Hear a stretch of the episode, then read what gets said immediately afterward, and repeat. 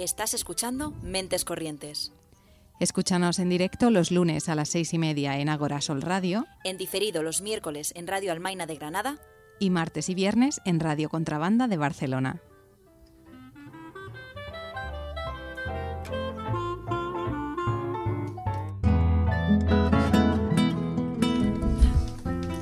Buenas tardes, Ana, y buenas tardes, radio oyentes, que nos echáis de menos eh, lágrimas en vuestros ojos, veo. Buenas tardes, Esther. Eh, tengo un, pie de micro muy alto. ¿Por qué es esto? Y yo me lo he dejado esto muy bajo. Eh, nos hemos desacostumbrado qué a extraño. venir. No, me parece bien, porque así tengo que agacharme menos y desarrollo menos contracturas. Así que todo bien, todo ok. Bueno, hace mucho que no nos vemos, ¿no? Sí, tristemente decidimos pasar el programa quincenal y sin caer en que, bueno, las circunstancias vitales hacen que se caiga un programa y ya pase como casi un mes sin que estemos aquí. Pero hemos decidido para compensar que va a haber programa esta semana y la que viene y hoy traemos una charleta así como muy informal entre bueno, en amigos. principio, ¿eh? Que todo puede pasar. O sea, hemos decidido de lo que nosotras decimos a lo Bueno, que luego ya. pasa, hay. Pero es que yo hoy viniendo he visto un arco iris precioso y para mí ha sido una señal de que a partir de este lunes todo va a salir bien. Bueno, nótese el silencio que hay aquí hoy en esta sala entre tú y yo, pero me parece bien. La semana pasada además tú y yo nos vimos como mm, cuatro días seguidos y luego no hubo programa. Sí, Eh, O sea, creo que nos vimos cubrimos cupo. Sí, cubrimos el cupo y, y salió todo mal.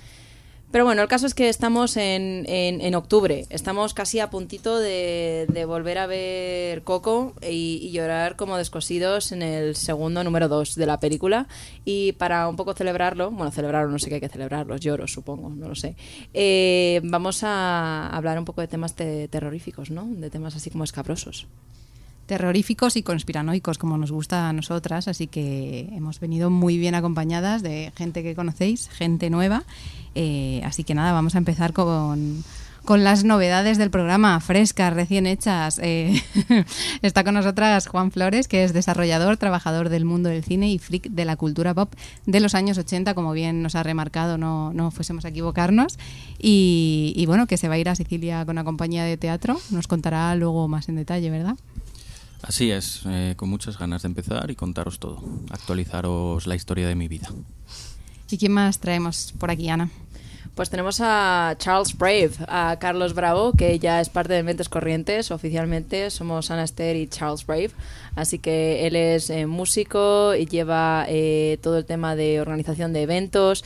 Hace poco estuvo tocando en el Withing con sus tres bandas diferentes, Malos Trapos, Cibes y... Y Mark Wild. Y Mark Wild. Y es- Mark Wild, es que estaba pensando en Hot Wheels, perdón, tiene cuatro bandas, Claro, no Hot tres. Wheels. Entonces, bueno, Carlos, Carlos está en todas partes. Nosotras cariñosamente le llamamos el Troy Bolton de, de nuestra vida, de la vida real. Así que, bienvenido, Carlos. Gracias, un placer estar aquí con los Wildcats una vez más. Bueno, me encanta, me motiva. Y por último, pero no por ello menos importante, Tenemos también a Suso, que le recordaréis de, de algún programa anterior, también un músico excelente que ha decidido deleitarnos con su compañía. ¿Qué pasa? Así que nada, yo, con, yo me he quedado con ganas, el- los oyentes no han escuchado porque los micros aún no estaban abiertos, pero nos trae para final del programa una historia muy interesante, así que os animo a quedaros hasta el final. Sí, sí, voy a destrozar mi reputación aquí. bueno, me encanta.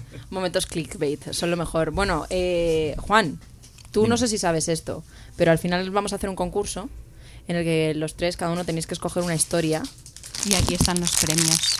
Me Ahí gusta, está, me el buen. ASMR. Entonces tiene que haber pasado en la vida real y tiene que ser una historia nacional. Puede ser un suceso. Nacional, que haya sucedido en Claro, España. Puede ser un suceso de terror, un poco escabroso, una historia así un poco como, mm, ¿qué es esto? Eh, los Spidey senses, se me ponen los pezones de punta. De acuerdo, de Ese acuerdo. tipo de historia, bueno, a ver. Tiene que ser 100% real. Es que a mí me gusta maquillar a veces cierto Bueno, tipo a de ver, depende de cómo detalles. nos lo vendas. Al Vale. final, al final las ventas que son Bueno, yo voy un poco tanteando. maquillaje. Si veo que no te convence, le voy añadiendo Vale, cositas. yo te voy poniendo caras. Tiene Perfecto. que ser 100% nacional porque la mía ocurrió en Cataluña, ya sabéis que hay un poco de...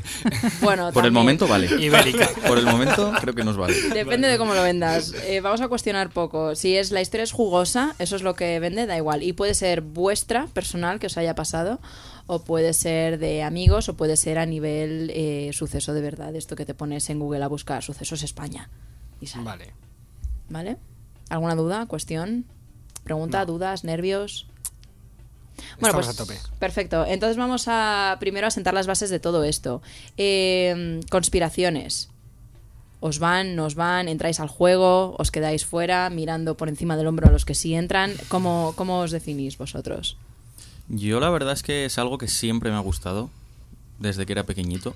Y entré en esto de las teorías de la conspiración y de hecho lo hablaba hace poquito con Carlos en la película de, de la búsqueda de Nicolas Cage. Me acuerdo que había una entrega de las dos que hablaban de teorías de la conspiración y yo recuerdo con 8 o 9 años jugar en los patios a ser francmasón. Y yo creo que los profesores deberían pensar, eh, los padres de este chaval están en algún tipo de logia o algo porque no es normal. Sí, ¿no? Y lo estaban. No voy a contestar esa pregunta. Vale, vale, pero bueno, es que esa película La búsqueda creo que de hecho ya es una pirámide, ¿no? Lo, es, o sea, ya viene con la pirámide puesta al cartel. Sí, Claro. sí, sí, tal cual. Está así. Está en el billete del dólar. También. Eh, Ahí está todo. Por cierto, Juan, eh, ahora que tu, tu casa que se parece al Museo Cerralbo, ¿Cierto? ahora empieza a atar cabos. Igual tus padres sí son masones. La verdad es que sí, porque normalmente por la noche veo gente muy rara, como con albornoces así, estilo túnicas. Ahora entiendo todo. Pues ya está, todo, todo eso ha llevado a que tú hoy estés aquí, Efectivamente. contando tu historia. La historia de mi vida. La historia de Juan Flores, la de verdad, la que él ni siquiera sabía. Bueno, vamos viendo. Vamos viendo. Igual bueno. descubro cosas que, que he olvidado. Juan está metidísimo, metidísimo en el trapo. veo, ya lo Eh, ¿Qué pasa con vosotros, Suso y Carlos? Eh, yo doy un 1% de probabilidad a todo en esta vida. O sea, soy completamente... Soy escéptico, pero no en plan negacionista de nada. Yo digo, bueno, Claro, yo remo para el mismo lado que tú. Mm, eh, eh, en- lo que he hablado antes de si entras a trapo, ¿no? Es según, según el momento del día, realmente. Pero tampoco soy de los que, mm, o sea, opino a pie juntillas que no hay nada cierto, ¿sabes? Entonces tampoco. Me gusta escuchar las cosas. Cualquier argumento si está bien defendido merece ser escuchado. Entonces, ¿sabes? No es de esto que mira por encima del hombro a nadie por, por pensar de manera distinta o no. Y yo también, en cierta medida, para mí adentro soy un poco conspiranoico en el sentido de que tal y como van las cosas no puede ser del todo normal, ¿no? claro. Yo Lo que qué pasa- sé. a mí cuando me dicen todo está controlado por masones, yo digo, menos mal. es que estoy a favor de esto. Me encanta porque habéis dado una respuesta como muy larga pero muy ambigua. O sea, me recuerda a mis exámenes de literatura, en los que yo a lo mejor llenaba media página y no habéis dicho nada. Es como que sí, ¿no? Habéis Somos estado como... políticos, Sí. Sí, no, no os habéis mojado mucho. Aquí, Juan, ¿cómo te hace sentir eso? ¿Que no me haya mojado? No, sí, tus sí. compañeros. Yo creo que tú sí te has sí mojado. te has Hombre, a mojado, ver, exacto. es que he estado, como ya te he dicho, desde los nueve años siendo francmasón, hombre. Eso tiene sus consecuencias, Claro. claro. Vale, bueno, vamos a intentar eh, pillaros entonces a vosotros, Suso y Carlos, durante el programa, a ver si... sí. Lo, lo mismo descubro Sí, algo, sí. ¿sabes? También yo, ¿qué, qué te digo? O sea, yo es que voy más por temas, ¿sabes? Más que que me interesa absolutamente todo. Hay temas que despiertan en mí una, una curiosidad tremenda y otros de los que sencillamente paso. Vale, Pero ¿cuáles son la- esos temas? Ponos la un ejemplo. Pues yo qué sé, tío. Eh, mira, no tiene nada que ver porque no es una teoría conspiranoica, pero algo que, que- que es muy ambiguo, tal y como la respuesta que hemos dado Carlos y yo. El otro, el otro día vi American Psycho y fue como... No sé si lo habéis visto, lo ¿no? O sea, ese final tan abierto me, me dio un coraje terrible y estuve durante horas pensando en plan de, bueno, pero es que no sé qué. Entonces, en ese sentido, si algo despierta en mí la curiosidad, sí me meto a saco, ¿sabes? Vale, Si veo que, pues digo, bueno, vale. Tú después de ver Interestelar te metiste a Google. Uf, la vi, fue una rayada, vamos. Pero sí, sí, Vale, sí. vale, vale, vale. Ok, bueno, Esther, tú, pronúnciate, tu turno. ¿Cómo- Bueno, a mí me encantan sientes? las conspiraciones. O sea, luego yo no me meto mucho en ellas, pero me encanta teorizar. De hecho, justo ayer hablaba con alguien de, no sé si esto se considera teoría conspiranoica, pero me decía que había leído como un artículo eh, sobre mm, si el ser humano en realidad no es de este planeta, ¿no? Como que no- mm, somos el único animal que es como muy inconformista, que nunca se siente a gusto con su entorno, que siempre está buscando cambiar las cosas, y hay por ahí como una teoría de que en realidad venimos de otro planeta lo cual me cuadra con la construcción de las pirámides. Nos ayudamos a nosotros mismos, en realidad, desde fuera, a construir las pirámides. Así que me gustan estas cosas. Es un poco la peli de Prometheus también, ¿no? Que se supone que vinieron de fuera a crear, ¿no? Algo así. Pues por ahí, por ahí, por ahí van los tiros, así que. O sea que nosotros somos los extraterrestres. Sí. ¿Y qué Claro. hacemos aquí? Turismo, Bueno, hay buena playa. de largo Sí. plazo, ¿no? Así el clima, que. que dicen, ¿no? Así que vamos a disfrutar de, de esta iluminación de nuestros seres del espacio y, y ver qué averiguamos. Vale, bueno, pues vamos. Hay mil teorías que podemos eh, seleccionar en este mundo. Sin embargo, el tiempo es limitado, el tiempo es finito. ¿Qué es el tiempo realmente? Eso es otra teoría de la conspiración, ¿no? ¿Quién lo ha inventado? ¿Quién ha dicho que el tiempo, que el día tiene 24 horas? No sabemos, pero esto no es algo que hemos venido a hablar hoy. Eh, vamos a empezar hablando de Bill Gates. Me encanta esta teoría, no la conocía, pero yo como vegetariana eh, soy súper fan de que, bueno, primero de que esto exista y luego mm, de la teoría también.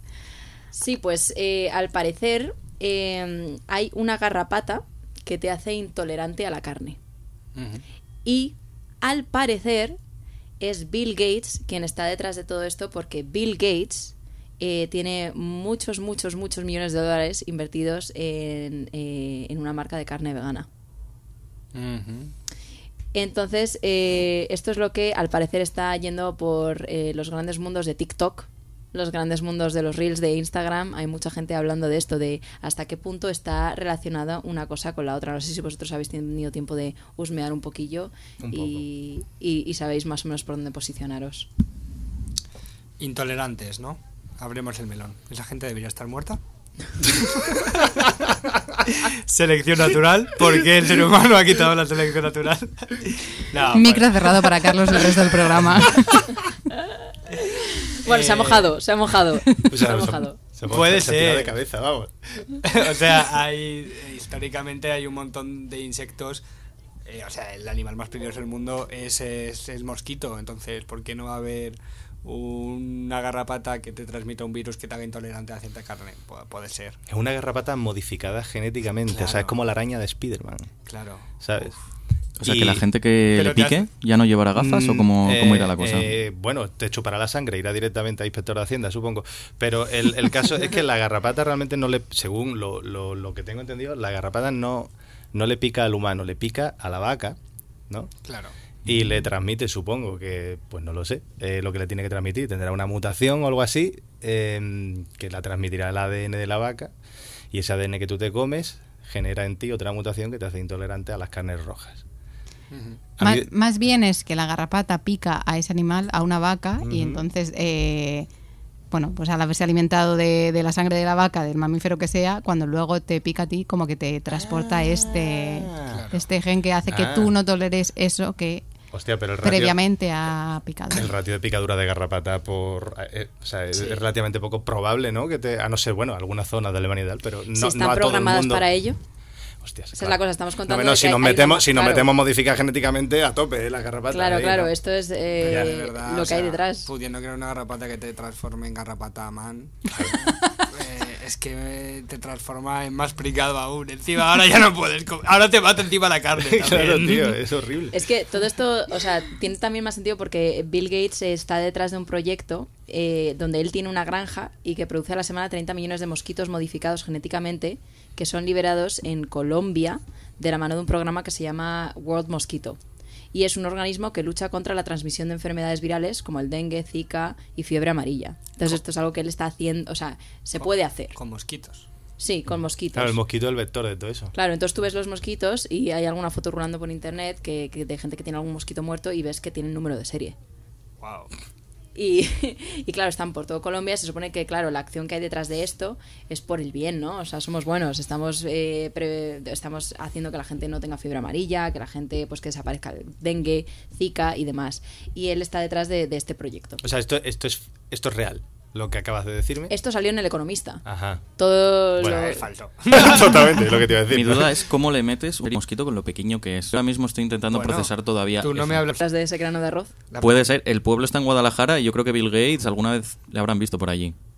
Ami- amigos colombianos, eh, ¿por qué todas las teorías de conspiranoica y, y gente que mata gente acaba en vuestro país? ¿No estáis un poco hartos ya en plan de, no sé, o sea, ¿por qué todo tiene que pasar aquí? Los vuelos son baratos. La rebelión de los mosquitos asesinos comenzará allí, en Colombia. Pues sí, y bueno, esto tiene, claro, enlaza muy bien con el tema de que, de que el fundador de Microsoft pues promueve que los países dejen de consumir carne animal. Eh, Oigo. Eso Bill ha sido... Eh, ¿esto, el- esto hemos sido alguno de mía. nosotros No. o es una de las historias Esto ha sido Bill Gates. Como está Bill Gates Es aquí. que están utilizando tecnología. Probablemente estéis utilizando un Windows. Está ya todo Cla- claro. Estamos muertos. Le pitan los oídos. Yo soy de Mac por lo mismo, no te digo. Se ha caído algo, pero no hay nada. O Sí, sea, sí, yo estoy sí. empezando a Sí. creer que de verdad ha sido. No, no. He, he de decirte que sí que lo hay, pero se ha alejado de ti. Vale. Bienvenidos a mi historia de miedo. Tendríamos que haber seguido la, la, la- este, decirle, no, no, es cierto, no hay nada. A ver a dónde hubiese... Es que, es que le he visto la cara de verdadera ¿Podemos congoja. De lanzar cosas al suelo para intentar asustarme, por favor? Eh, por si acaso tienes el móvil de Ana debajo. Sí, si quieres darle una patada ligeramente, una patada, Eh, una patada ligera hacia Vale, no, mí. no, no. Quieto Sí, sí, mejor. no, me no, no, quieto. dale una patada para que yo pueda cogerlo. Veo que, Eh, veo que es un iPhone, lo con lo cual estás enfrentada a Bill Gates ya, ¿no? Yo es que no estoy Claro. casada con nadie, yo Ah, poliamor. Perfecto. Claro, eh, Bill Gates. Eh, lo, lo único que me escama siempre es que siempre se le echa la culpa de todo a Bill Gates. ¿no? Es como. simplemente porque es el más rico. Desde el, Windows, dinero. desde el Windows XP, yo Claro. creo. ¿sabes? Porque tiene dinero, es un poco como el Batman, ¿no? El Batman de, de nuestra época. Pero sin entrenar y sin hacer ejercicio. Claro, a, a nivel físico no, no está muy bien. Eh, de hecho, ni siquiera sé si Bill Gates es eh, vegetariano o vegano, creo que no. Probablemente no, Pero- simplemente quiere sacar dinero de... Sí, sí, pero él está promoviendo que eso, que se deje de consumir la carne animal. Lo cual nos lleva a- a la- al siguiente debate, ¿no? Eh, aquí alguien es vegetariano o vegano en esta mesa. Mm, sí. Esther. Los demás, vale. La, la intolerante, que también es vegetariana, esa que debe morir. Claro, esa, esa gente, ¿no? Esa gente. Eh, por algo está en el pico de la mesa, apartada. Claro, qué ganas de que vuelva la. Para que no se nos pegue. vale, eh, pues también esto lo que el, el debate que trae se supone en teoría que claro eh, lo que cu- el impacto que está teniendo el consumir carne animal carne animal es que si hubiese dicho carne humana eh, en, en grandes producciones está teniendo un gran impacto eh, a nivel eh, Medioambiental. pues, medioambiental Sí. absolutamente entonces esto es, sigue siendo si fuese real estamos a favor o estamos en contra ¿De Yo qué? estoy a favor. A favor de. Uh. Perdona, perdona. A favor de que esta garrapata infecte a toda la población. Garrapata. mm, Barra libre de garrapata. Sí. Ya. O sea, mientras que esto no derive en que te mueras, ¿no? O sea, simplemente, ah, no puedes comer carne, qué pena, te Claro. tendrás que hacer vegetariano. Claro, Vaya. Lo, lo que dice Bill Gates también es el tema del metano y demás, ¿no? De las granjas de vacuno y da igual, ¿no? Algo Supongo así. que de cara a la galería dirá todo lo que quede bien mientras él Mientras zampa sus hamburguesas. Exactamente. Mm, Yo no le veo mucho futuro.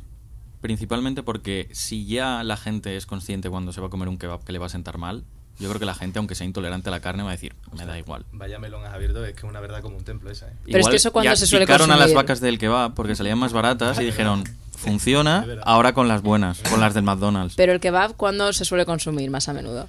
Claro, cuando ya vas en un punto que dices, Cuando mira, estás bajo la influencia de, de, de- de drogas. Cuando no conoces, Del alcohol. cuando no conoces ya. Cuando- claro, entonces. eh, Pero claro. a tu cuarto día de brócoli ya has llegado al mismo punto, yo creo. ya dices, Dios. Yo tengo, yo tengo que reconocer que he pasado una adicción al McDonald's.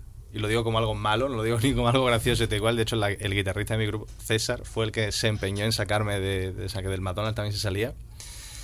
Y si es verdad que tanto procesamiento de la carne y tanta explotación animal eh, a nivel de, venga, toma, todo lo que da, ata carne por un tubo y da igual, es bueno, no es, ¿sabes? Pero ya no por el punto de vista de la contaminación del planeta que también, sino porque, bueno, estamos viendo cómo aumenta en el cáncer de colon. Y, me estoy poniendo intensito, en realidad. Me, Venga, me estoy vamos, poniendo vamos, galénico vamos, aquí, pero- vamos. Pero, No, es así. pero es así.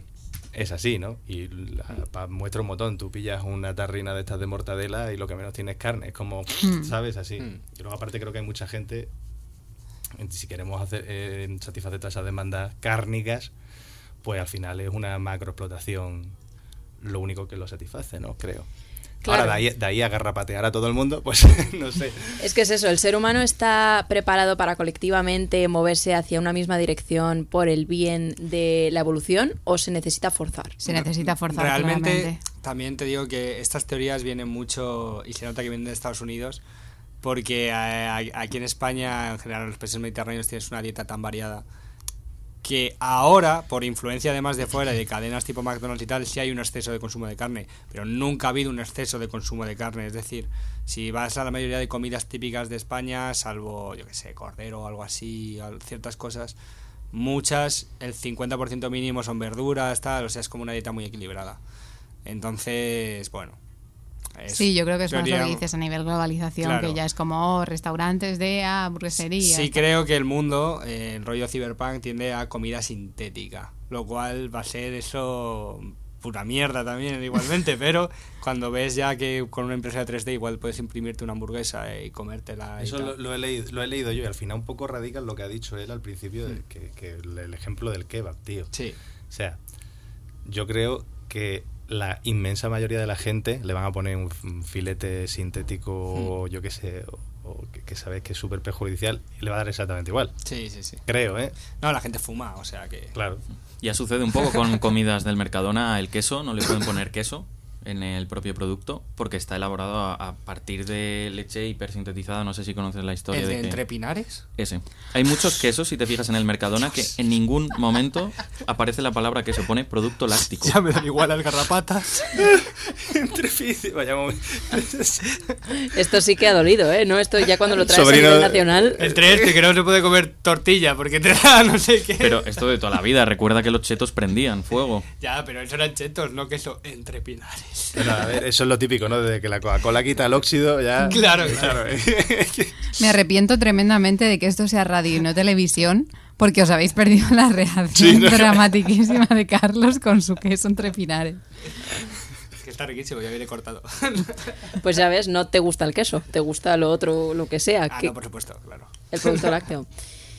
Em, en fin, Lo sabremos en los próximos años esto.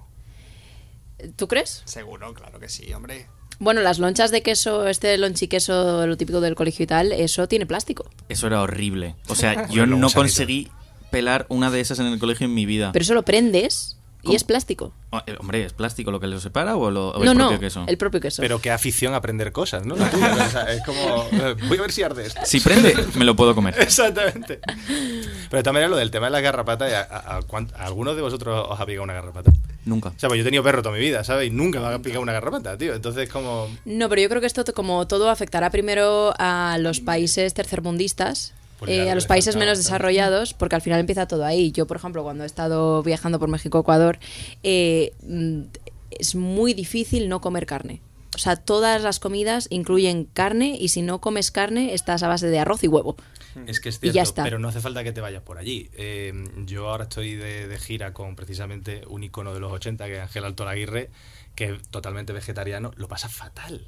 Lo pasa fatal. De hecho, tocaba en Cádiz y le llamaban el ortiguilla porque lo único que tomaba era ortiguilla, pero tampoco come pescado ni nada, ¿no? Y, entonces, y lo pasa realmente fatal. El otro día estuvimos por el norte y se, se tuvo que pedir al final sucumbir a pedirse un bocadillo de queso, espero que fuera entre pinares, porque no tenía nada que comer, ¿sabes? Era Claro, como, entonces, sí, sí. como que yo me pongo una, muchas veces la piel de, de ese tipo de gente y digo, hostias.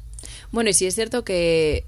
O sea, yo allí sí que he visto garrapatas. Y a mí no se me ha pegado ninguna, menos mal. Claro, yo garrapata he visto también. Pero, pero, que- pero a mis mm, amigos sí, ¿sí? de esto de estar por ahí que de repente tienes una garrapata en, en la espalda, en el brazo, y dices, ¿qué es esto? Sí. ¿Un lunar? No, No. tiene patitas. Claro. Wow. Sería peor una sanguijuela. A mí siempre, uff, las sanguijuelas es lo peor que quiero que se me pegue Pero la por, piel. por asco, dices. Sí, o sea, es algo Sí, como... claro. mm, Bueno, por volver al tema, de todas maneras, la verdad que el control que se hace al ganado en general en todo en, en la Unión Europea es exagerado. De hecho, ahora están con temas de leyes y tal, porque si hay una vaca enferma ya matan a todo el ganado, lo cual es triste y, y jodido, pero pero ese tipo de cosas como que están como muy, muy, muy controladas. Aquí. ¿Crees Oh, que ese control es bueno? Tanto No, control, o sea, tanto, yo- tanto, tanto antibiótico, tanto químico en la No, carne que te comes. A, a mí me parece que no, la verdad. Y es eso de que si hay una vaca enferma y el resto dan los análisis que no están en- enfermas, pero aún así las matan, ¿sabes? Es como, hostia, ¿sabes? Pero claro, luego te pones a mirar de dónde va, de dónde viene el dinero, y por ejemplo la FDA, que siempre lo usan como, bueno, está aprobado por la FDA, y luego te pones a mirar quién es la FDA, de dónde pasa el dinero y, y- y demás, y luego documentos que salen a la luz más tarde, como por ejemplo la Coca-Cola, eh, de todos los eh, test que han hecho con ratas, de cómo desarrollan tumores, de cómo les crean literalmente agujeros en el cerebro, y la Coca-Cola está aprobada por la FDA. Claro, y crea- bueno, y tampoco es un, no es un secreto que crea adicción, e incluso ha provocado, hay muchos casos provocados de diabetes tipo 2 por, por consumo de Coca-Cola. ¿Sabes? Pero bueno, también volvemos a lo que decía Carlos, la gente fuma, ¿sabes? Y, y lo que no es fumar, ¿sabes? Pero bueno, ¿quién no ha visto aquí Spy Kids? Eh, y ¿os acordáis de cuando metían los fajos de billetes en el microondas? Ay Dios, yo creo que no la he visto. ¿eh? Y les salía, pues eso, metían pues eh, la bandera de Estados Unidos al microondas. Le daban ahí tres minutos y les salía una hamburguesa con patatas, O la típica escena de Regreso al Futuro de la mini pizza. por ejemplo. También. Entonces tiene como su puntillo este de, uff, me siento como que soy parte del futuro, ¿no? El hecho de comer comida que no es comida. Pero eso es como la mierda americana, que el zumo este de naranja que es Tang, ¿no? Y que es como... Los Vaya, polvos. Eso es súper noventas, tío. Claro. Los tank. De hecho, yo me acuerdo que mi madre y mi tía me daba tank de pequeño. Yo quería el tank rosa. No, ese no. Que lleva colorantes. Y yo, ¿en serio crees que el otro? Creo que- Pero eh, esta peña come así, ¿sabes? Comprar el zumo en polvo y tal. Aquí vas al, otra vez al Mercadona. ¿eh? Y tienes una máquina que te exprime directamente las naranjas. Que pueden llevar químicos también, pero no están. No, pero es verdad. No es, no es tank. Bueno, a mí me encanta Fanta, que presume de tener un 3% de zumo natural de naranja. 3%, que es como, Dios mío, increíble. Una gota por Enhorabuena, botella. campeón. Imagínate el resto. Ya, no quiero saber a dónde va ese zumo. ¿Estáis familiarizados con los refrescos estos de Fritz Cola? ¿Cómo, cómo? Sí. Ah, que Lo alemanes. seco. Han desbancado a Coca-Cola en, en Alemania. A mí me encanta eso. Y son casi 100% zumo. Sí se puede, ¿eh? Mm, sí se puede, se puede. Sí se puede. Bueno, como las de kombucha. Pero claro, también tienes que tener ya un dinero de antes, un colchón económico de antes. Pero como, poder- como todo, ¿sabes? Sí, Pues, sí, sí, Para montar final- cualquier cosa. Al final todo es eso. Bueno, vamos a hablar de Paul McCartney, ¿no? Venga, Paul McCartney. Porque eh, sí, no se puede hablar de conspiraciones sin hablar de Paul McCartney. Yo creo que todos en algún momento hemos escuchado esto, hayamos indagado o no. Pero eh, los rumores acerca de la muerte de Paul McCartney comenzaron el 12 de octubre de 1869. Cuando un hombre llamó a Russell Gibb. Pero bueno, por favor, estamos aquí intentando crear un ambiente lúgubre y nadie me está tomando en serio. ¿Qué está pasando? Ha habido un vaivén de fechas, creo. Eh, Eh, 1969. Perfecto. Es que he dicho 1800. Sí, ¿verdad? digo, Claro, digo, bueno. Bueno. Joder, Paul, ¿cuánto tiempo llevas vivo? Es que no- normal que se haya muerto. Fue el primer concursante de no daba Ganar. para más. Antes que Jordi Hurtado. Tal cual. No, no, no, el primer concursante. Ah, wow. Claro. Bueno, 1969, retomemos un poco el ambiente lúgubre. Ponerme un poco de música así tenebrosa. Gracias. Eh, cuando este hombre llamó a Russell Gibb, disc jockey local de la emisora eh, de una emisora en Dearborn, en Michigan, Estados Unidos. Todo pasa en Michigan, Estados Unidos, ¿no? Donde no hay nadie. Casualidad. No hay testigos. Todo pasa allí. Y se identificó como Tom, que es un nombre, pues, tu vecino, Sí. tu enemigo, tu amigo, tu padre, todos pueden ser Toms. Y anunció que Paul McCartney estaba muerto. Y como prueba de sus afirmaciones, este tal Tom sugirió a Russ Gibb que reprodujese la canción Revolution 9 en sentido inverso. Y al hacer esto, se empezó a escuchar Turn Me On Dead Man. Que eso ya fue como, vale, se acabó, está muerto de verdad, ¿no? Ya surgió la conspiración de aquí. Y a raíz de esto se han hecho bastantes estudios, de hecho hay mucha gente en blogs, blogs de estos que, que se nota que, la que es muy antiguo, el blog, ¿sabéis? Cuando vais a un sitio y dices, oh, ma- madre mía, el fondo negro, las, las letras amarillas, es como muy extraño, ¿no? Eh, donde se han eh, cogido diferentes fotos de Paul McCartney, de antes y después, y se han hecho estudios, por ejemplo, de comparación de cuánto le medía la oreja antes. ¿Cuánto le mide la oreja ahora? El único órgano que casualmente nunca deja de crecer. Exacto. no me quería poner irreverente yo, pero. Eh, pero bueno, aparte de esto, que también ha pasado con Avril Lavigne, por cierto, que han hecho el mismo estudio igual, de cómo la boca le ha cambiado, los ojos, la mandíbula, eh, los gestos, etcétera. Luego también con, en el Como caso de los Beatles... Sabater. O Madonna. Bueno, no sé exactamente. Seguro que hay alguna conspiración con Leticia Sabater, ¿eh? Fijo. Eh, pero bueno, aparte de sus álbumes, en, en principio también eh, como que hay muchas señales, ¿no? De que Paul ya no está con ellos, como el de la portada, donde están cruzando Bay Road y él está descalzo. Es como. O la matrícula del coche que sale detrás, que es la, la fecha de su muerte y demás. Ya habéis escuchado esto, ¿no? Sí. ¿Y qué, qué opináis? Yo he de decirte que si me preguntas a día de hoy, te digo que está muerto. Pero si me preguntas hace cuatro días o tres, te digo que no. ¿Por qué? Porque de la manera que envejeció Paul McCartney, me recordaba mucho al actor de Friends que acaba de fallecer. Ostras, tío. O sea, Paul McCartney es una abuelilla, ¿no? Pero se parecen mucho, si ves, si comparas las imágenes. Sí. Entonces yo siempre he pensado gran familia o algo y puede ser que haya algo por ahí. Estás diciendo que. Estás diciendo que Sí. Matthew Perry era Paul McCartney. No, estoy diciendo que Paul McCartney era Matthew Perry. Bueno, nueva conspiración creada en mentes corrientes. Increíble. Eh, pero esto cómo se sostiene? Yo te lo tengo que preguntar porque ahora mismo no lo veo. O sea, yo te lo compro. Que crear una conspiración aquí en el programa me parece una idea genial. Pero La pregunta era sin desarrolle su respuesta, así que yo la dejo la está. ahí, te has tirado el micro y ya. Yo ya está, ahí, ahí se queda. Paul McCartney es una señora de Tomelloso que se llama Herminia García. Fue sustituido en el año 1980 con el fin de Wings, su segunda banda. Eh, pues no lo sé. Eh, yo diría que no. ¿Por qué?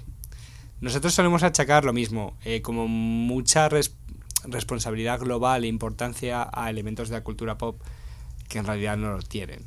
Quiero decir, eh, realmente Paul McCartney daba igual que estuviera muerto, que estuviera vivo. No pasa nada, ¿sabes? O sea, el mundo no hubiera cambiado. La marca sigue funcionando. Claro. realmente de alguna manera dicen que, que murió y que la razón por la que no lo dijeron fue por eso, por el impacto, para continuar. Pero porque es- sí que hubiese tenido un impacto muy, muy grande. Pero solo Pero un luego, año. Luego con Lennon. Claro, solo un año es muy poco. O sea, ya que si ya te metes en ese percal, ya lo aguantas, un Claro, año. pero por ejemplo, Lennon, es cierto que sí que pasó, pero Lennon era mucho más. Lennon incordiaba mucho más que Paul McCartney. Sí. Ujú. Pero, Sí, o sea, tú- Lennon moles- molestaba. Claro, te refieres a que Paul McCartney era como el chico bueno, ¿no? De los Beatles. Sí, o sea, vendía entre, entre los dos a quién te cargas. A que está constantemente hablando mal sobre la CIA, el capitalismo y todas las conspiraciones, o Sí. al que es una abuelilla de Tomelloso, como ha dicho Carlos. Pero ¿por qué no mataron a Ringo? Creo que razones obvias. Eh, no lo sé. O sea, yo no sabría decir la verdad. Pero creo que Paul McCartney es el mismo.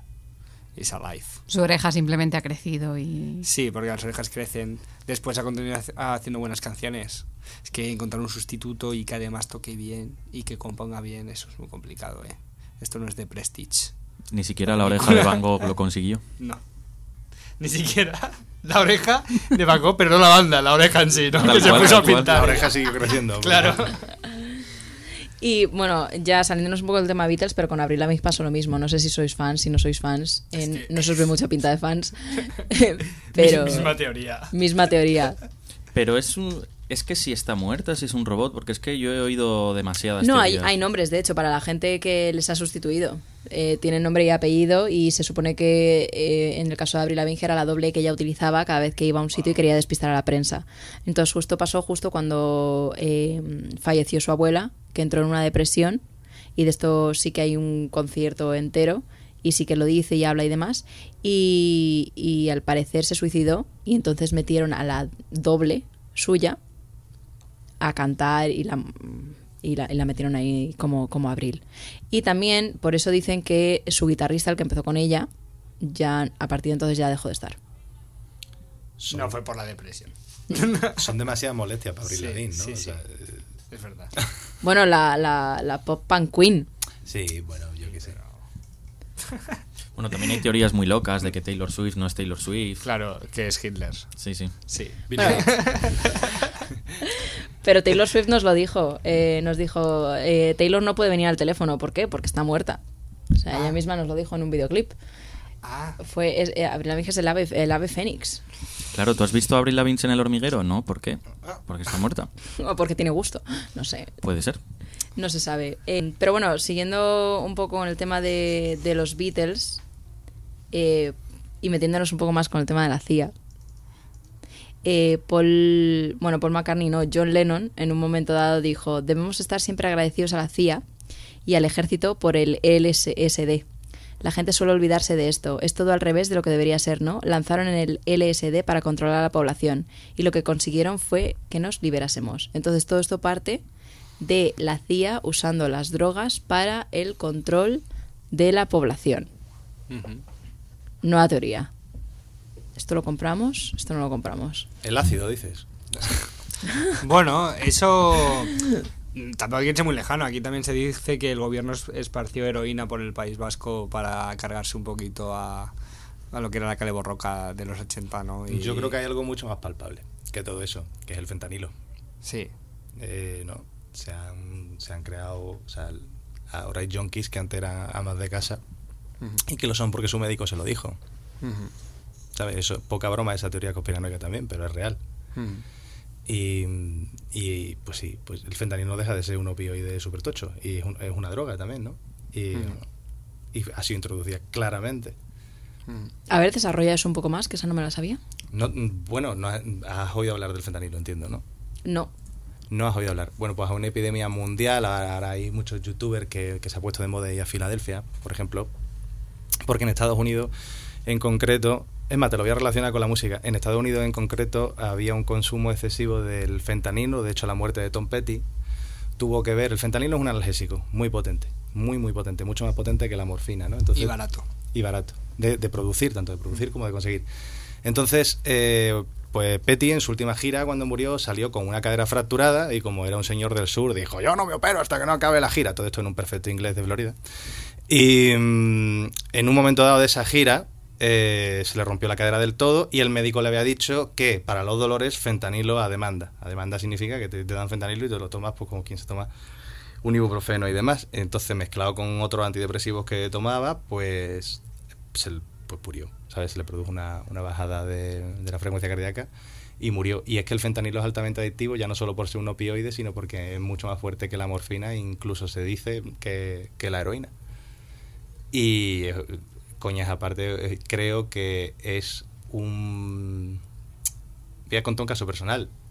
Un familiar mío, vamos, mi abuela, ¿sabes? Eh, todo el mundo estaba diciendo, eh, es que la abuela se le está yendo la cabeza por la edad, por la edad, por la edad, por la edad, por la edad, y pues le habían recetado fentanilo. Y lo que era era una, pues eso, pues tenía una adicción, ¿sabes? Entonces había que sacarla de ahí poco a poco, pues como quien se saca de, de una adicción. Y eso está en la calle. Y eso ya no está en la calle en los barrios marginales, que también, o en la gente que viene de otras politosicomanías y demás, sino que está en la calle a nivel de alguien que se rompe una rodilla y para, para el dolor pues le han dado ese tipo de analgesia, sobre todo en países extranjeros, ahora es verdad que está viniendo aquí, pero en América pues ha sido una, pandemia, una epidemia tremenda. Es curioso como algunas adicciones están como muy socialmente aceptadas y otras nada. Claro. Bueno, aquí en España es muy fácil conseguir medicamentos, la verdad. Mm. Vamos, Scheller, Scheller, Matthew Perry, ¿no? El, sí. Este estaba enganchado a la bicodina, que es otro, es otro mm. opioide. Sí. Recetado, ¿sabes? Mm. Entonces sí puede ser que justo que se experimente con drogas y que haya gobiernos que y se te va y entran y bueno, pues ya está. Bueno, en realidad esto no es tanto una, una teoría conspiranoica, sino que esto está... O sea, hay, hay, fechas, hay datos, hay, hay gente. Está... También te digo que est estamos en Halloween. Vosotros sabéis que muchas veces lo de las meigas, eh, brujas y lo del palo de escoba eran probablemente mujeres de aldea que impregnaban de ciertos encuentros un palo que se lo extrañaban por el coño, eso daba mucho placer y a la vez también te hacía volverte un poquito loca. Y de ahí viene un poquito lo de hacen aquel arres y se pasan tal y todo eso también es, son de drogas alucinógenas que ya estamos hablando de la Edad Media y que, bueno, pues ya está, pues el gobierno de Estados Unidos enseñando como siempre el LSD, hermano, eso ya existía. De hecho, Métase esto, otra si cosa, no hermano, recuerdo- sal del bucle. si no recuerdo mal, esto lo hablamos en el programa, no sé si fue del Halloween anterior o el otro. Así que, así que nada, para hacer Sí. un poco de. O sea, eso me recuerda a mí a lo de de, autospam. El, el tampón vodka, El tampón Claro, vodka, uf. claro. que es como la versión 2.0, ¿no? Del palo de la escoba. Em, pero sí, o sea, el tema de, de- de las drogas utilizadas por la CIA en, en el ejército, sobre todo, Ajá. em, eso sí que está confirmado. Lo que no está confirmado es que lo utilicen eh, con famosos. Ah, Con famosos, y ahí está la pregunta de ¿es liberar la mente o es controlar la libertad? ¿El LSD te refieres o, o la introducción de drogas en general? Sí, el LSD, eh, pero utilizar esto, o sea, a raíz de todo, de todo esto salió un, un proyecto llamado MK Ultra, que es el proyecto Monarca, y al parecer se activa con la mariposa monarca, el símbolo de la po- mariposa monarca. Entonces son, por ejemplo, Stranger Things, si lo habéis visto, de hecho salen Stranger Things cuando están buscando a Will desesperadamente en la biblioteca, detrás salen muchísimos artículos de donde ponen proyecto MK Ultra, gente desaparecida, tal y cual, están haciendo como pruebas con gente, con, con niños sobre todo del showbiz, eh, para practicar a ver hasta dónde se puede llegar con ellos, ¿no? Casos, por ejemplo, Britney Spears rapándose el pelo, eh, por, por ejemplo, Shia LaBeouf, como ha sido el éxito y de repente ha bajado, Amanda Bynes, que se la encontró el pasado marzo desnuda por la calle de Los Ángeles eh, y le tuvieron que ingresar de nuevo. Y son todas estas personas que utilizan para controlar a la población a través de pues eh, experimentos mentales utilizando drogas. Yo es que creo que a la población se le controla mucho más fácil sin la necesidad de introducción de farmacología. O sea, la lo que pasa es que ahora me voy a poner conspiranoico yo. Pero hemos- hemos venido aquí para eso. Mm, sin negarlo, porque como te he hablado antes, creo que eso ocurre y eso existe, no creo que sea como un método para controlar la población, más bien quizás reducirla, ¿no? Más que controlarla, porque controlarla se controla mucho más fácilmente, ¿no? ¿De qué manera? Bueno, la- ahora quieren lo de la desaparición del dinero físico, por ejemplo. Eh, no sé, o sea, es, es que ahora, ahora me dejas...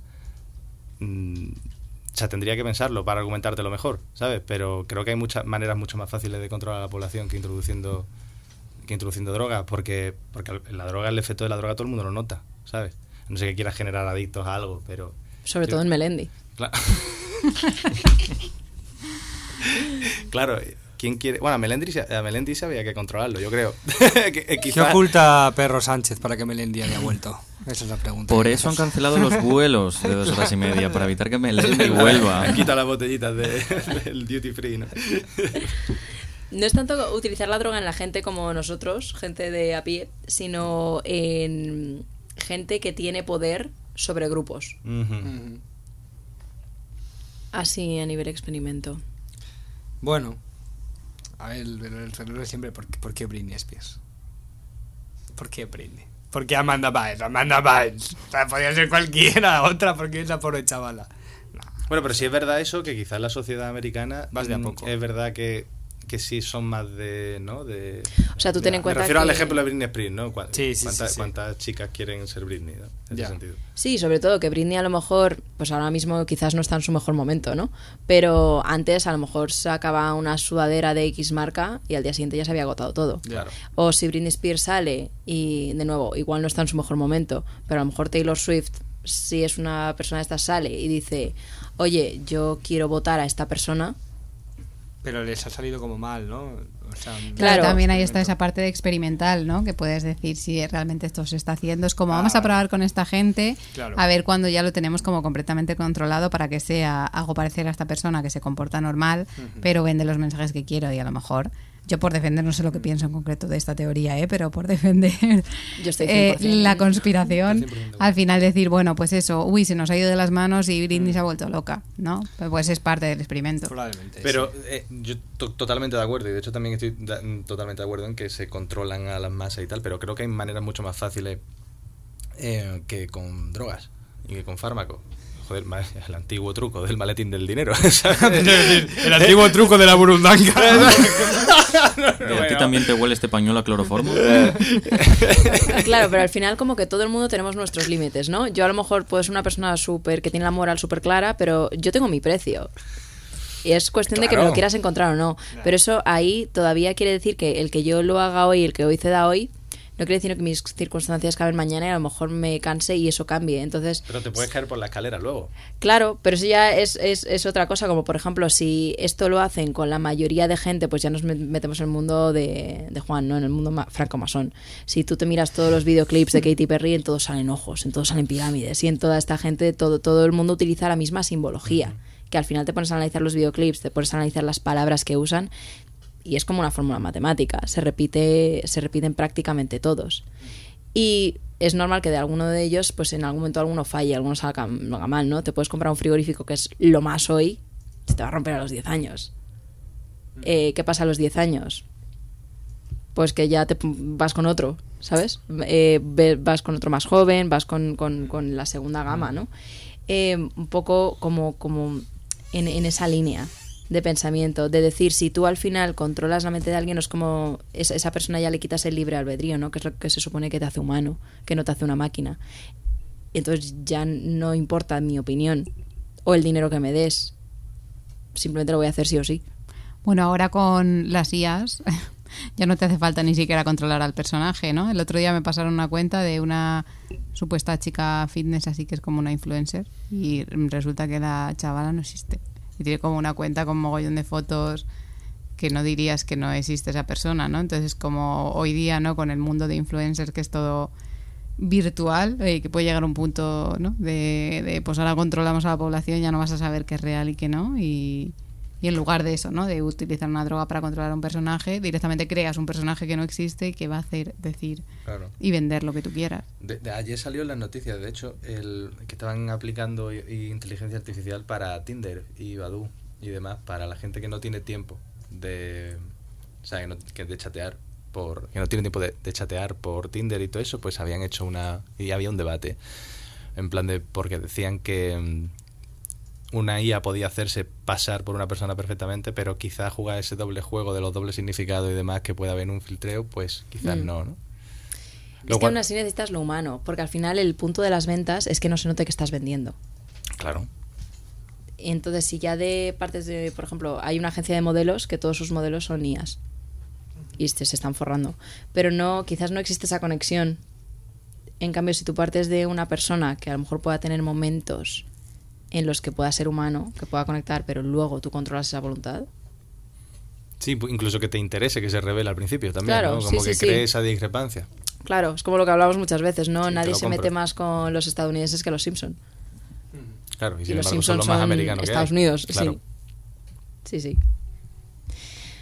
Bueno, pues Juan, te he visto muy callado. Dinos algo. Sí, estás, ¿Qué quieres esto lo compras, esto no lo compras, ¿cómo, ¿Lo de cómo las ves? IAs? No, lo de Britney Spears y, Y las drogas. y las drogas Spears, y el las control. drogas, que si compro... Los chips en la mente, esto de controlar a nuestros Yo, famosos. la verdad es que hay algún que otro concierto de Katy Perry que he visto, uf, tiene pinta, huele a metal y cable. ¿no? Huele a metal y cable, la verdad. Así que cuidado con eso. Bueno, Juan y yo estamos en el mismo barco, por eso nos llevamos también el primer día, ¿eh? No hablamos de esto, pero es esto lo que nos une. Hombre, es que esta chica casi me salva, pero no me salvaste. Mm. Bueno, lo mío son siempre La un casi. intención es lo que cuenta. Lo Esa mío va a ser tu casis. historia de terror. No, no, no, no, tengo Hombre, espero otras, que tenga tengo otras, sí. Tengo otras. Que hablando de historias de terror, vamos a ponernos con ello. Vale. ¿Estáis preparados? Vamos a intentarlo. Vale, bueno. Eh, ¿Hay algún voluntario o, o tributos, como los Juegos del Hambre? Aquí la dinámica es, vais a contar las historias, nosotras vamos a decidir la ganadora, porque para algo tenemos el poder. Hombre, así sí, que me, parece, me parece justo, sí. Sí. Bueno, podemos hacer una votación ficticia entre ellos. Y aún así... ¿Podemos recordar las reglas que ahora mismo se me han ido todas? las reglas es contar una historia nacional, eh, propia, cercana o histórica, Vale. según te dé. Pues yo empiezo yo, venga. Ahí estamos. Dale. Inspíranos. Iba yo a Mercadona y... Iba yo. Podía contar muchas historias porque, pues, por ejemplo, en el bloque de la casa de mis padres, pues hubo un ladrón que escalaba el edificio, se cayó, eh, de a- eh, se mató porque se escalaba por las ventanas, se cayó al patio de luces, ahí pusieron rejas y ahora la televisión de la casa de mis padres, pues de vez en cuando a las 3 de la mañana se enciende y no aparece nada en la televisión. Pero no voy a contar eso. Oh, Lo que voy a contar... Vaya hype has creado. Sí, Sí, ¿no? Pero pues. es que no llega más, porque yo me levantaba, apagaba la televisión y decía, mira, si hay algún ente que se vaya a dormir porque es tarde. Y me iba Tío autoritario donde lo haya. Sí, a, a mí me gusta pensar que los fantasmas no son seres malignos, son gente normal y es como, lo siento hermano, no me des la brasa. Eh, pero voy a contar una historia eh, so- histórica, además de la ciudad de Madrid. No sé si habéis ido alguna vez a la Plaza del Conde de Miranda. La Plaza del Conde de Miranda es una de las tres plazas más antiguas de Madrid. Está cerquita de la Plaza de la Villa. Y ahí había una casa que se, llama, se llamaba Casa de los Salvajes. Se llamaba Casa de los Salvajes porque había dos esculturas que daban como mucho miedo tal y en el Madrid del siglo XVIII, donde nos estamos, pues se decía mucho lo de como te portes mal niña, te mía la Casa de los Salvajes, porque daba mucho miedo. Eso lo quitaron porque el ayuntamiento dijo, joder, esto acojona un montón. Pero no evitó que mucha gente que viviera en esa casa era gente de mal vivir. Total, eh, que al lado de esa casa había también un orfanato. Y que esto es importante para el, para el devenir de esta historia. Porque en esa casa, la casa de los salvajes que aún está en pie, en esa corrala madrileña, vivía una señora. Una señora que parte del año se dedicaba a la venta de patatas. Y porque todas las noches parecía que arrastraba por esa calle sacos de patatas muy pesados hasta la casa.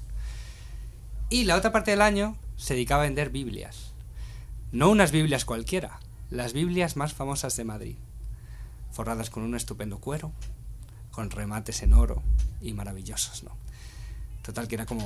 La gente ya sospechaba un poquito, en plan de, joder, esta señora, ¿por qué sigue comercializando con patatas? Con el dinero que saca con estas Biblias, que todos los ricos de Madrid, toda la gente de bien, tiene una Biblia que fabrica esta señora, ¿no? Y mucha gente, pues por la noche, típico caballero de, perdona señora, le, le ayudo con el saco de patatas, ¿no? Bueno, es el siglo XVIII, vuesa merced, permite que le ayude con el saco de patatas, ¿no? Y ella decía, no, no, déjame tranquila, no sé qué tal, tal. Déjame, bueno, total, que se fue corriendo el rumor de, uy, aquí hay algo raro, aquí hay algo raro, ¿no? Porque a la vez en el orfanato comenzaban a desaparecer niños. Muchos niños. Sobre todo niños que lo típico que venía una señora dejaban lo típico del bebé en la puerta, ¿no? Rollo lo que se hacía antes, ¿no? Eh, y entonces no aparecía nadie de ciudadanos que se iba el bebé. No.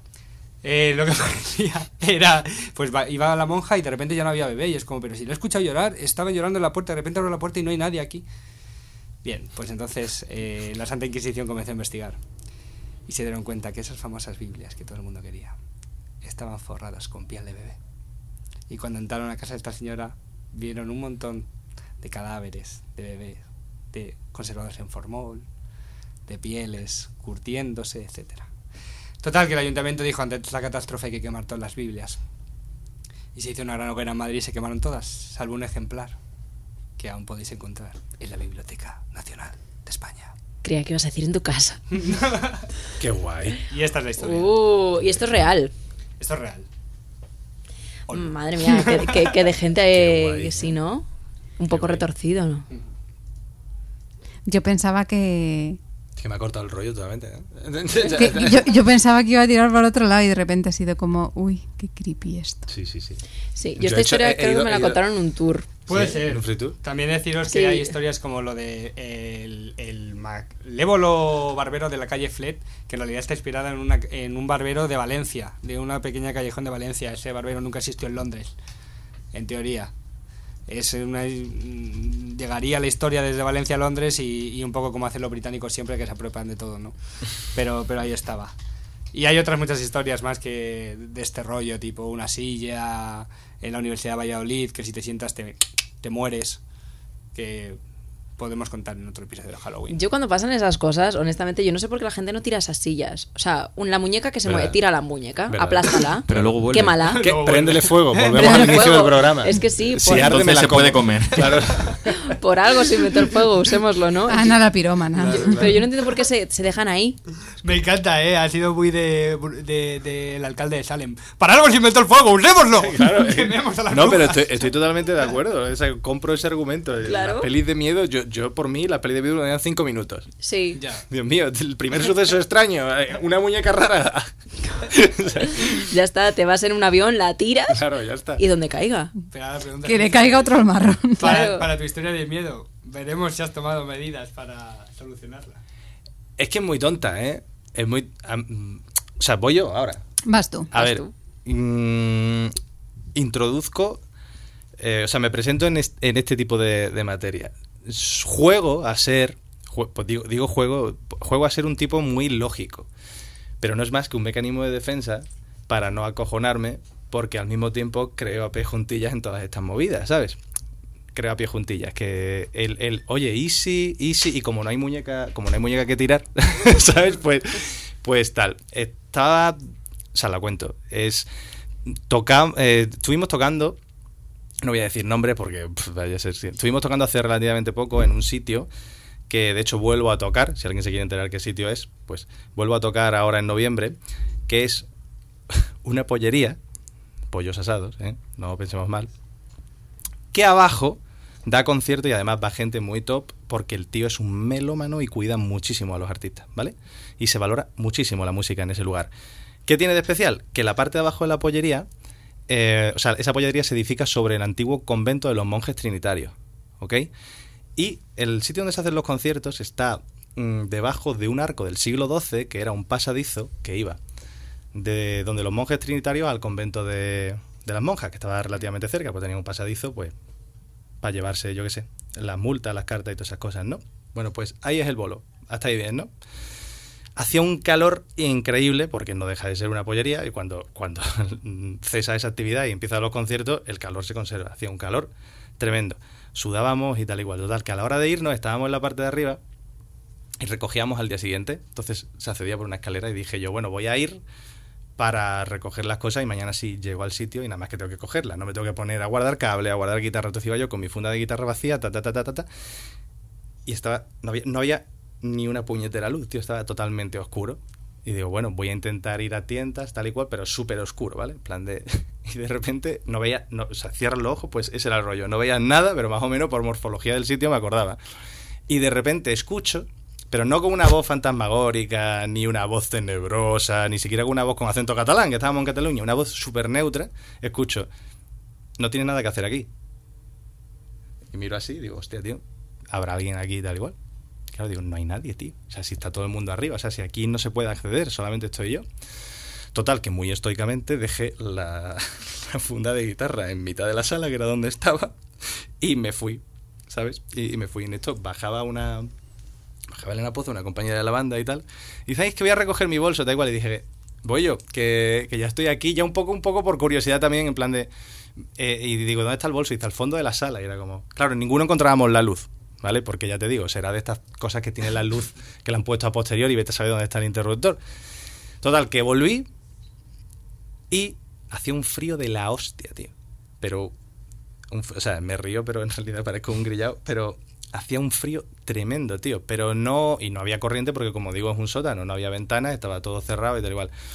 No volví a escuchar nada, no tal. Fui a por el bolso, pero eh, helado, el bolso helado y tal y cual.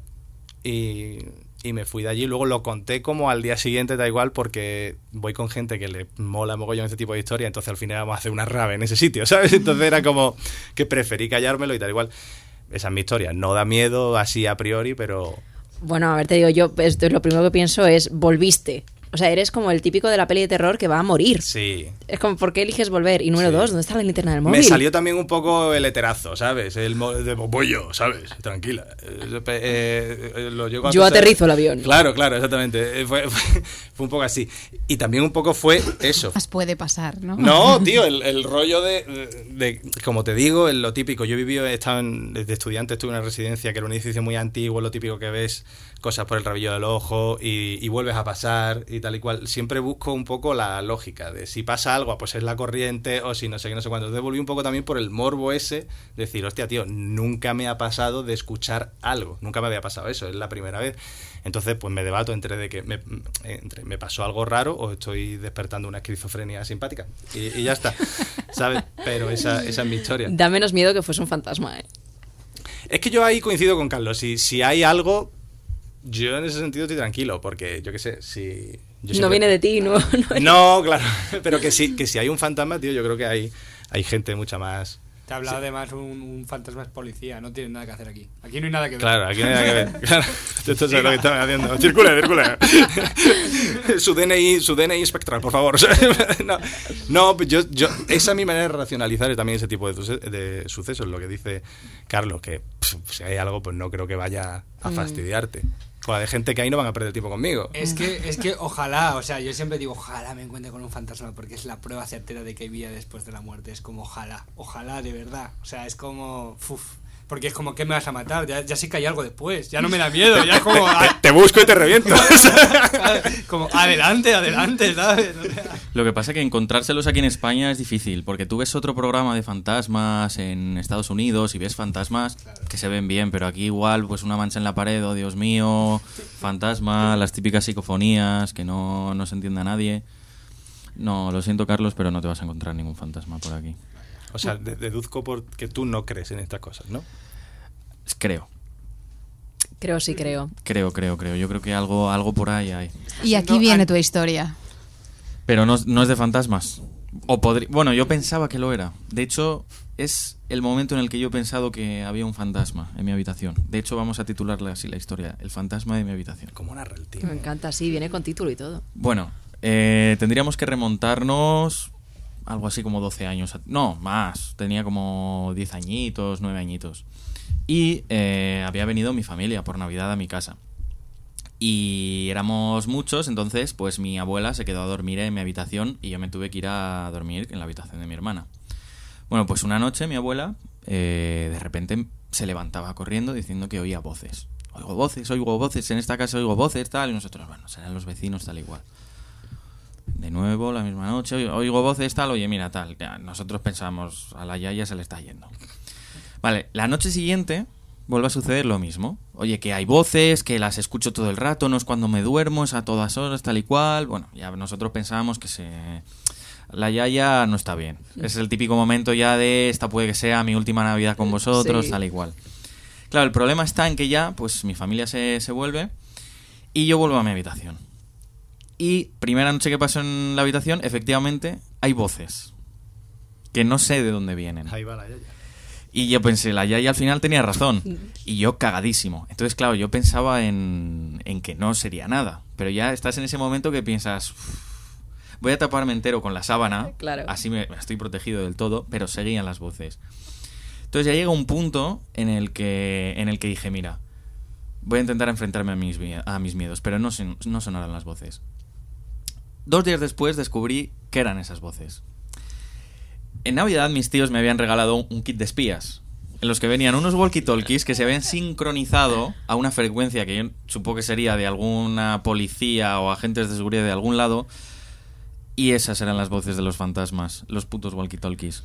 Madre mía, pobre tu abuela. No, se mi lo- yaya se lo casi contaste. muere. Pero se lo contaste luego. Ella no sabe nada. O sea, no, se me, se me ha olvidado y encima se murió. tío. Tío, es como la asignatura pendiente que tengo, contarle a la Yaya. Que no era ella, que eran los walkie-talkies. Dios mío. Se fue incomprendida. Pero es que además mi, mi abuela, que era súper católica, rezando, imagínate eso, que se pensaría que era Satán. Claro.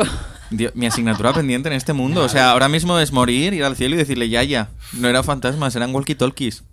Estás descubriendo un mogollón de cosas hoy. ¿eh? Increíble, la verdad, que mis padres son, son de la logia, que mi abuela murió pensando que había un fantasma en mi habitación, joder. Madre mía, es que esto es terapia, al fin y al cabo. Sí, sí, tal cual. Terapia de lunes. Luego no me cobréis 60 euros la hora, por favor. no. Eh, bueno, me han gustado todas, la verdad. Eh, así que le voy a pasar muerto a hacer. Vaya. He de decir que todas eran como cada una tenía su aquel. Pero creo que el ganador va a ser. Espero que esto no esté acoplando. Oh, los micros, paremos. Eh, eh, yo creo que el ganador va a ser Suso. Porque es una historia personal y con final terrorífico. Vale, bueno, ya está. Si lo ha dicho Esther, lo que dice Esther, va a misa que es vegetariana y Vamos. celíaca. Así Claro, que. claro, claro. Así Has que- ganado los libros de bebés muertos de Carlos. Es difícil. La Biblia. pa- En pasta de infante. ¿sabes? Así que aquí hago entrega del primer premio. Que- Esto no tendrá microchip. Es, azúcar, no deja de ser droga. Me encanta. Y Ana hará la entrega del segundo y tercer premio. Bueno, tenemos estos No, dos que son exactamente sé, porque nos íbamos a dejar sin nada, entonces tenemos más azuquitar por aquí, más azuquitar por allá. Nos han venido de la CIA directamente en un envío express para que todos os vayáis con un recuerdo eh, muy bueno de nosotras y, y, bueno, están programados para que a partir de ahora solamente sepáis hablar de mentes corrientes. Pues yo le voy a dar ya caña. Y ahora ya nos estamos pasando de hora, pero no nos podemos ir sin que en 10 segundos cada uno nos resumáis qué hacéis y dónde se os puede encontrar. Vale, pues nada, eh, Mad Food seguimos programando la sala Dime que me quieres, concierto todos los viernes, todos los sábados y luego Cibes, eh, bueno, de grupos, el 17 de noviembre Manostra pues estamos canción que se llama Esta Emoción y Cibes sacamos canción el 24 de noviembre que se llama 6am, así que eso es todo.